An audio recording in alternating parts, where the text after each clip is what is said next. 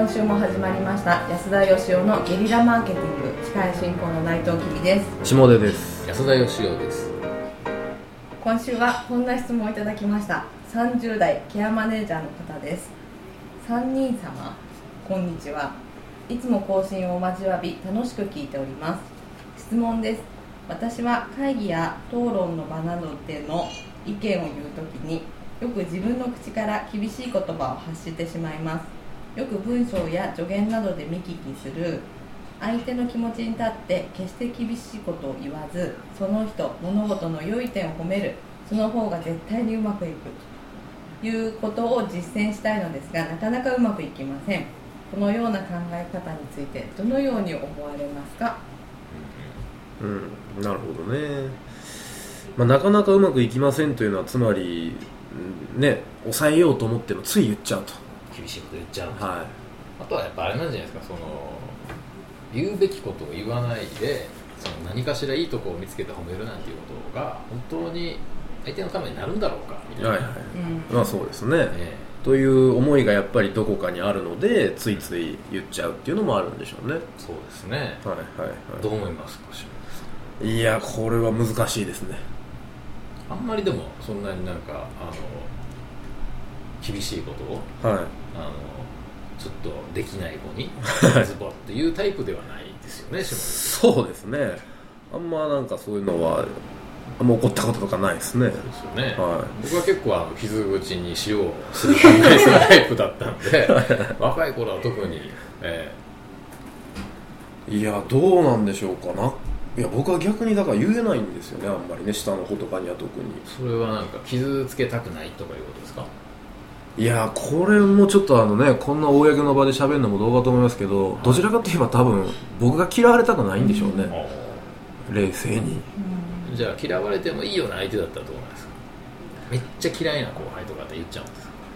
いやそれでもあんま言わないかな。ということは万人に好かれたい。あのそこを掘り下げるのやめてもらって。いやいやでもうんどうせあとはただでもやっぱりなんかねこう叱り方とか伝え方とかにもよるんでしょうけどなんか怒ってうまいこと回ったケースはあんまりないなあという実感はあるんでですね、まああんまりそんなところに労力使ってもしょうがないじゃんというのもありますけど。例えばじゃあその相手があのなんか、まあ、言い方の問題だと思うんですけど、はいそうですね。ちょっとなんかあの悲しくなっちゃうぐらい厳しい言い方をしてでも相手にそれをこう分からした方がいいのか、うんうん。それともちょっとあのオブラートに包んでうんうん。気づく気づかないはまあ本人の問題なんでみたいな方がいいのか二者択一だったらどっちなんですか？それは気づかせた方がいいんでしょうね。いいんですか、はい、だからそれがだから問題でその気づいてもらうことが重要じゃないですか、うん。こっちから押し付けるのではなくて。だから自分自身に気づいてもらうためには怒った方がいいのか怒らない方がいいのかっていうジャッジだと思うんですよ、なるほどね。うん、なんか言えば言うほどやっぱり人間だからガードしちゃうんで自分で気づけなくなるっていうケースもきっとあるし、はいはい。はい、でもなんか褒めてるだけでは自分の悪いところに向き合わなくまたそれはそれでなるんで気づけないっていうのもあるしどういうふうにコミュニケーションを取れば一番ねそこに自ら気づいてもらうことができるのかっていうのはなんか割とその人のタイプにもよると思うんですよね。素晴らしい正論。で すいやいやいや正論に理屈つけさせたら右に出る者はいないですよ。いやいやいや。あの僕思うんですけどね、はい。その相手にとってねどうかって言ったらやっぱ相手によると思うんですよ。うん。言ってあげた方がいい人もいるしでまあ言っても絶対に心を開かないとか火入れない人もいるし性格の問題もありますし、うん。他の人と同じなのかどうかっていうねあの二人きりなのかみんなの前なのかっていうのもあるし。で僕はあのこの人の場合はですね、はい。その相手がどうなのかっていうよりこの人自身のなんか問題な気がしてつまり相手のためなんだということで言っちゃうってことじゃないですか。そうですね。厳しいことを言ってガンガうんうん。ンなんか傷つけちゃうのか、はい。あのどうなのかわかんないですけど。はい。僕もね結構若い頃そうだったんですよ。あの僕はあの鋼の心を持ってましたんで、ええ。はいはいはい。あの傷つきにくい、なるほええ。あの俺は心なんて一生傷つくことはないと思って生きてましたんで、ええ。だからあの、まあ、体は弱っちかったんですけど、はい。心は鋼でです。ねだから本当にあの仕事ができない先輩とかになんでそんなことできないんですかとか言って いや僕入社1年目ですけどできますよみたいなことを平気で言ってしまうようなやつで、ええ。あのその部署のね売上目標が達成せずにみんなで頑張ろうっていう時にいやあの先輩とあの先輩だけ売れてないんだからみんなでやる必要ないんじゃないですかとか言って。いや本当そんな感じで、えいやみんな言わないだけで、はいはい。誰かに言ってほしいと思ってるわけでそうなんじゃないですかと僕ずっと思ってたんですよでもそれが最近ちょっと変わってきましてですね、ええもう50も近くなって。40代のやっぱり40代になってからですかね、このあの無敵だと思ってた心はですね、はい。気づいたらちょっと傷つくようになってまして。る実はすり減ってましたか？実はすり減っててですね、はい。鋼じゃなくてですね なんかアルミみたいな。